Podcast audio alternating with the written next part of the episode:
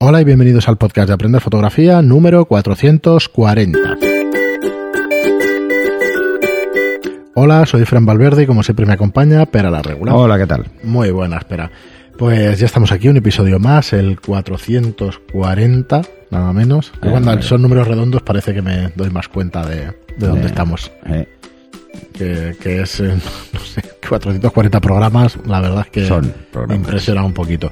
Y antes de seguir con el programa de hoy, como siempre, querría recomendaros que entrarais en aprenderfotografía.online, la web donde podéis aprender fotografía de la manera más fácil y más rápida a través de videotutoriales. Los tenéis los 365 días del año, las 24 horas del día disponible para vosotros.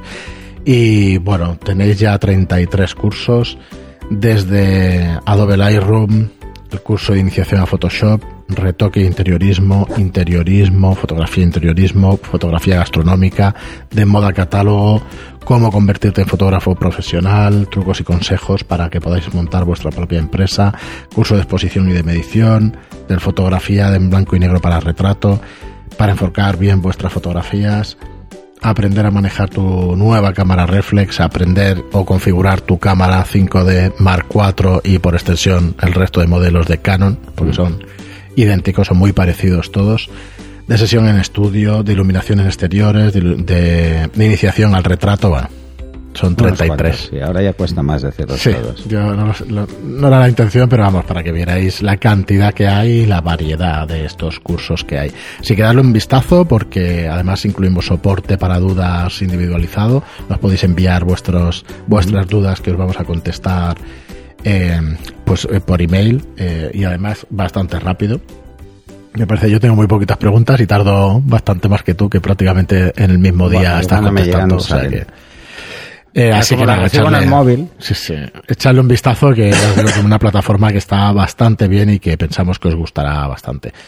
Y nada, hoy tenemos un, un tema interesante que además también es recurrente en el tiempo y, y hay bastantes dudas o, o por lo menos eso nos hace llegar, que es eh, que puede ser el título Consejos para mejorar tus fotografías con sombras abiertas y con luz natural. Bueno, primero vamos, vamos Sí, a vamos entender a- qué es esto a definir las un sombras poco. abiertas. Las sombras abiertas son en días soleados, zonas de sombra. Las zonas de sombra en días soleados mm, tienen varias ventajas a la hora de hacer fotografías. Primero es que no hay mucho contraste. ¿Mm? El contraste es mucho más equilibrado. Y vamos a diferenciar entre lo que es una sombra abierta y una sombra profunda. Por ejemplo, la sombra profunda es si estamos en la calle, pues en un portal, dentro de sombra profunda. Justo debajo del balcón es una sombra abierta. La persona que vamos a hacerle o lo que vamos a hacer fotos está en la sombra, pero la luz se refleja alrededor y hace que esa sombra no sea profunda Se rellena. se rellena, ¿vale? Entonces, son unas sombras como mucho más suaves, que puede parecer que es más fácil hacer fotos, pero que es muy interesante sobre todo mm, jugar con ella. Jugar con esa sombra. Porque la persona a la que hacemos fotos puede provocar más sombras. ¿no? Entonces, estos juegos hacen que las fotos parezcan mm, mucho más atractivas. Normalmente en moda, cuando hacemos fotografías en exteriores, buscamos estas sombras. No nos quedamos a pleno sol. Entonces usamos difusores precisamente para suavizar las sombras sobre la cara. Esas sombras son muy suaves, porque no les da directamente la luz.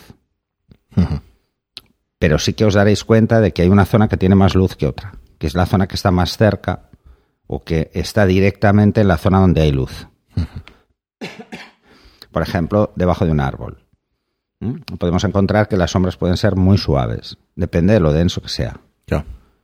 Pero si, por ejemplo, eh, en otoño ya empieza a caer hojas y tal, y entonces no, ya tenemos que hay la rama, que es una sombra muy, mucho más suave, pero luego en, la en las zonas que entra luz es muy fuerte, entonces hay mucho contraste en esa escena.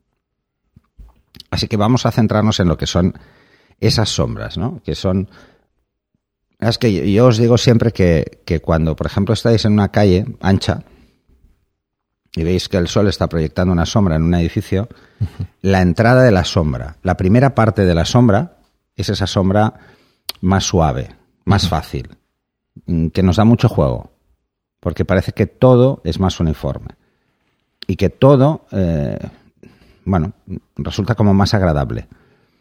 Intentar jugar con estas sombras más abiertas es algo que nos va a permitir, sobre todo, quedarnos con muchos más matices y jugar con el contraste de una forma más fácil. Pero no es fácil encontrar esos espacios. No, no, esto, eh, ojo, una cosa es que, que, sea más fácil hacer la foto, pero lo más difícil a veces es encontrar el sitio, ¿no? O sea, encontrar dónde. Uh -huh. ¿Por qué? Porque cuando intentamos jugar con las sombras abiertas, lo que vamos a tener que intentar evitar al máximo es que en el fondo exista lo contrario, una sombra muy cerrada uh -huh. o unas luces muy altas, porque eso nos van a destrozar la foto, bastante además. Si, por ejemplo, ponemos a la persona en una sombra abierta donde tenemos unos matices muy claros y que se ve la foto muy limpia, uh -huh. y en el fondo tenemos la calle donde está dando el sol, va a quedar mal. ¿Mm? Vamos a tener unos, un contraste tan alto uh -huh. que va a hacer que el fondo se vea demasiado claro, demasiado luminoso. ¿Vale? Entonces, cuando por ejemplo estemos en la calle y juguemos con esto, jugamos sobre todo con la sombra abierta que hay en toda la dirección. Uh -huh. Eso es lo ideal. ¿Vale? Imaginaros que, ¿qué es esto de la sombra abierta? Pues es lo mismo que si yo estoy en plena calle, en un lado me está dando el sol uh -huh. y al otro lado de la persona pongo un reflector. Estoy haciendo que la luz sea igual, uh -huh. sea como más limpia, más fácil. Esto lo tendríamos que hacer siempre, pero claro, ¿dónde vas tú con un reflector? Si vas solo sí, es difícil. ¿no? Bueno, pues la otra solución es jugar con este tipo de cosas. Jugar, por ejemplo, en zonas donde está en sombra, pero la pared que hay al lado es blanca. Entonces, algo de luz que le da, me rellena la sombra, me añade un contraste que igual le falta, pero por el lado opuesto, ah, y ya podemos ir jugando muchísimo más con ese tipo de, de situaciones. Eh, el ejercicio está en encontrar esos, esos espacios, ¿no? Imaginaros un portal también, por ejemplo, ¿no? Que, que el sol está muy alto y cae muy directo contra el suelo pues os fijaréis que en esa zona del portal, aunque parezca muy profundo y que parezca que hay mucha más sombra, no hay tanta. Es uh -huh. muy suave como cae. Y es porque esa luz está reflejándose.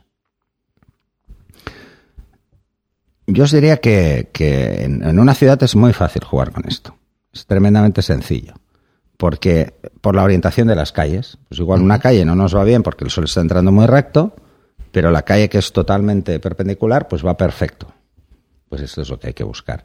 O buscar horas del día concretas para jugar en zonas con este tipo de luz. Eh, pensar en eso, pensar es, es, que sería como usar un reflector, pero sin tenerlo a mano. Mm, más cosas. Eh, lo que os vais a encontrar es que en estas situaciones la medición además es más simple.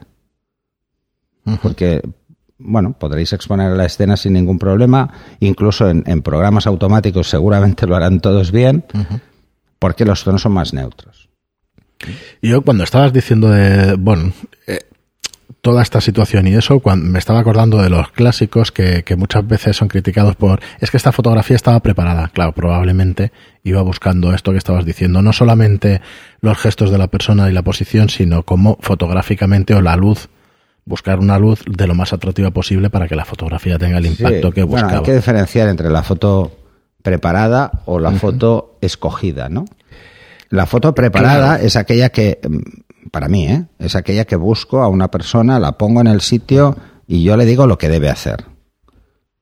Y uh -huh. otra es que igual tengo una persona que está haciendo una mm, en la calle, que está haciendo una cosa muy divertida, pero la luz que tengo es tan mala sí que no pero, le puedo hacer la foto. Pero creo no va a quedar bien en otro sitio. Entonces, pues me voy a tener que esperar o a que esa persona entre en una luz mejor, si sigue haciendo lo mismo, o obviar esa foto, porque no va a valer. Claro, cuando al final se aúna pues eh, la situación con, con, la técnica fotográfica es cuando tenemos una gran foto, que es lo que vemos de los, de yo, los maestros. Cuando, ¿no? cuando hablas un poco de sombras abiertas y juego con las sombras y tal, pues yo siempre me acuerdo de, de la foto de la bicicleta de Carter. Es hay que estar, o sea, este es el problema, ¿no? Que hay que estar para poder hacer esa foto. O, por ejemplo, la de Doasnie, mm. la del beso.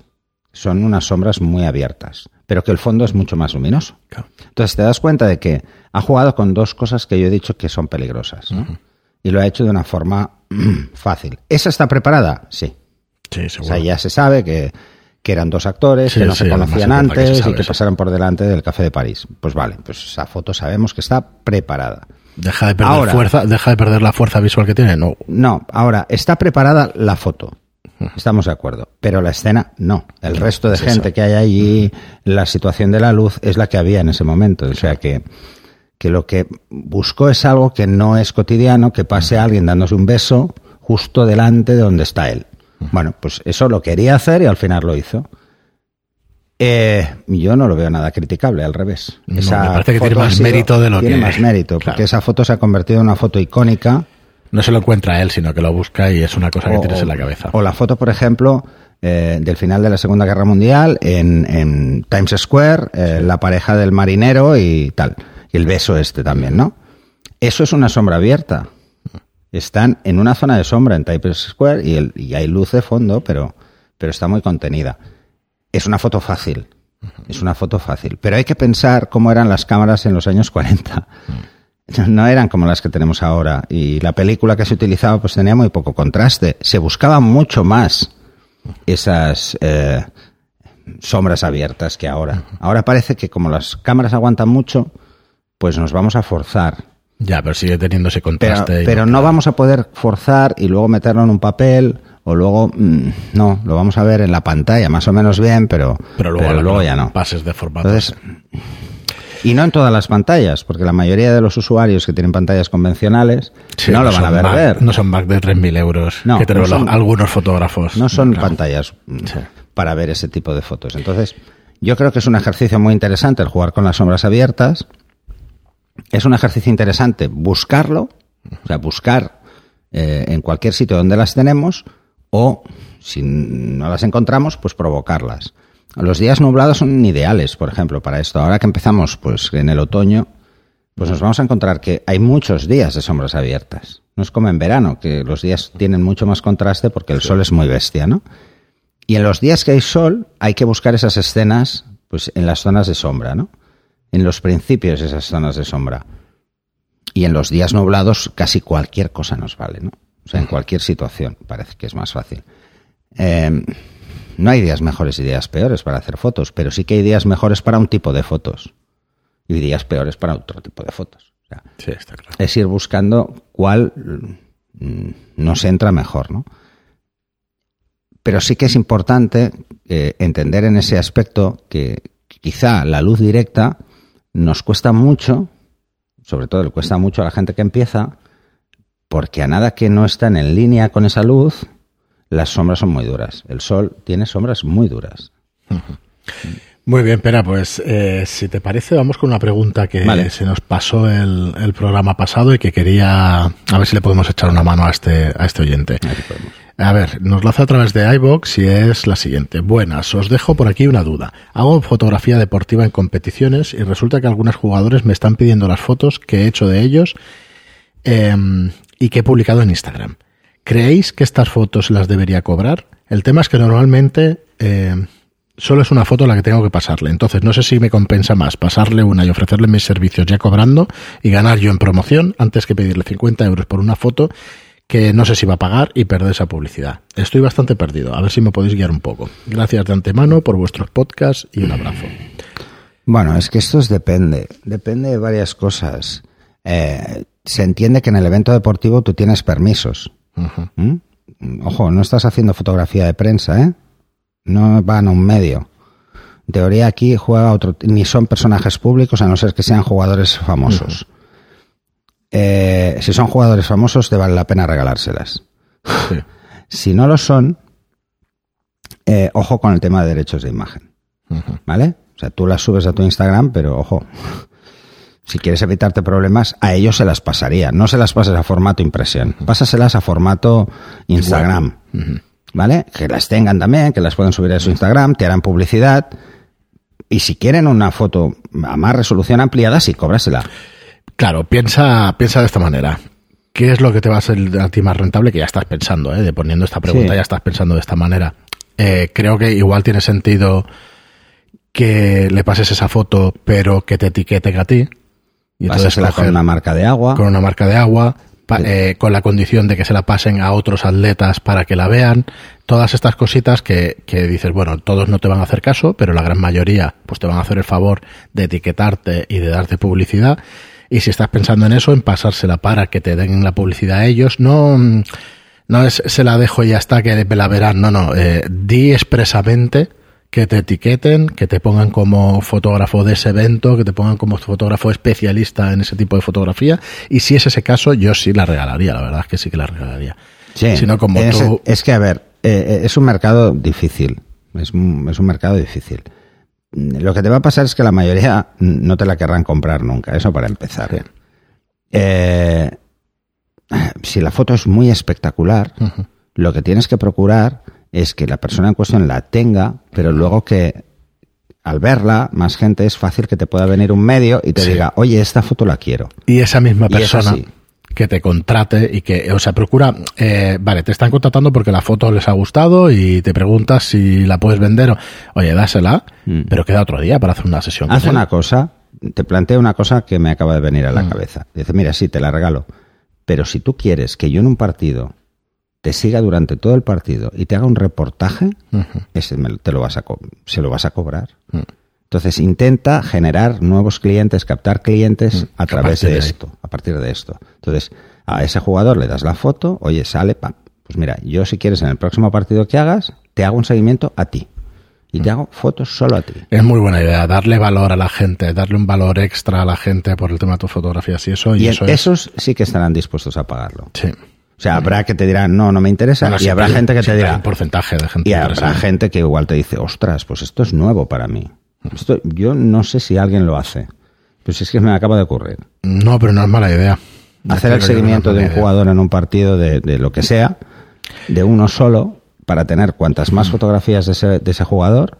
Y por ejemplo, en, en Rítmica se hace, pero ¿por qué? Porque es una actuación de minuto y medio y entonces el fotógrafo, digamos, oficial del evento Hombre, y claro, eso, pues entonces sí. sí. Pero tú sigues un partido de fútbol. Claro, pero sigue. jugador. Claro, es completamente distinto y tiene bastante sentido. En hockey, en fútbol, en rugby, en todo lo que es- en todos los baloncesto, deportes. todos los deportes te vas a equipo. encontrar eh, escenas como muy diferentes. y, y probablemente esa persona.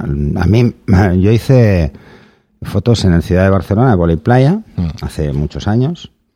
Y me pasó esto, claro. Ahí sigues a un jugador más que a otros, porque sabes que son los campeones, están jugando la final, entonces sigues más al equipo que, es, que ves que ya va mejor, ¿no? Haces más fotos también porque vas cambiando en función de dónde están. Te pones en el lado de la red donde están esos, esos jugadores. Aunque Claro. los pilles de espalda, con los saltos son más espectaculares, te vas al otro lado, coges alguno. Entonces juegas un poquito, ¿no? Aprovecha también lo que acaba de decir Pera, que quizá no tengas el permiso para poderla sacar y regálale la foto pidiéndole el permiso. Es un poco vivo y aprovechalo.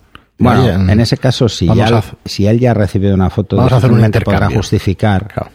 que, o podrá decirte que no, Que tienes, que no tienes permiso, porque él tiene una foto tuya. Sí, sí, pero y la ha que si, y lo, tal. si lo puedes hacer expresamente, pues mejor, sé un poquito vivo. Y lo digo para que tengas tu portfolio y que lo utilices en tu ver, portfolio. si el lugar es un, es un evento público y es un espacio público, no pasa nada. No pasa nada porque es un acto público, ¿vale? Eh, pero no son personajes públicos. Claro, por eso. Entonces, es que fotos de primeros planos y este tipo de cosas. Pero pues, bueno, tendrás la tranquilidad de poderla utilizar en tu web, en tu publicidad, en tu Instagram. Normalmente en los deportistas partes. Sí, eh, no, no pondrán son muy problema. poco reacios a que les hagas fotos. No les gusta, de hecho, les gusta bastante. Claro, normal. ¿Pero por qué? Porque nadie se preocupa de ellos. La mayoría de deportes son muy minoritarios, entonces eh, se sienten como un poco marginados en algunos deportes. Y te das cuenta de que sí que lo agradecen mucho que les hagas fotos. Entonces hacer un reportaje, imagínate lo que puede suponer para alguien.